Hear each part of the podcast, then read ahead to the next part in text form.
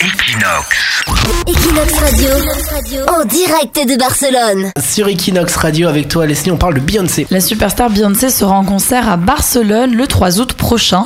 Le stade olympique euh, Luis Companys de Barcelone va accueillir ce show exceptionnel puisqu'il s'agit de la seule date de la chanteuse en Espagne.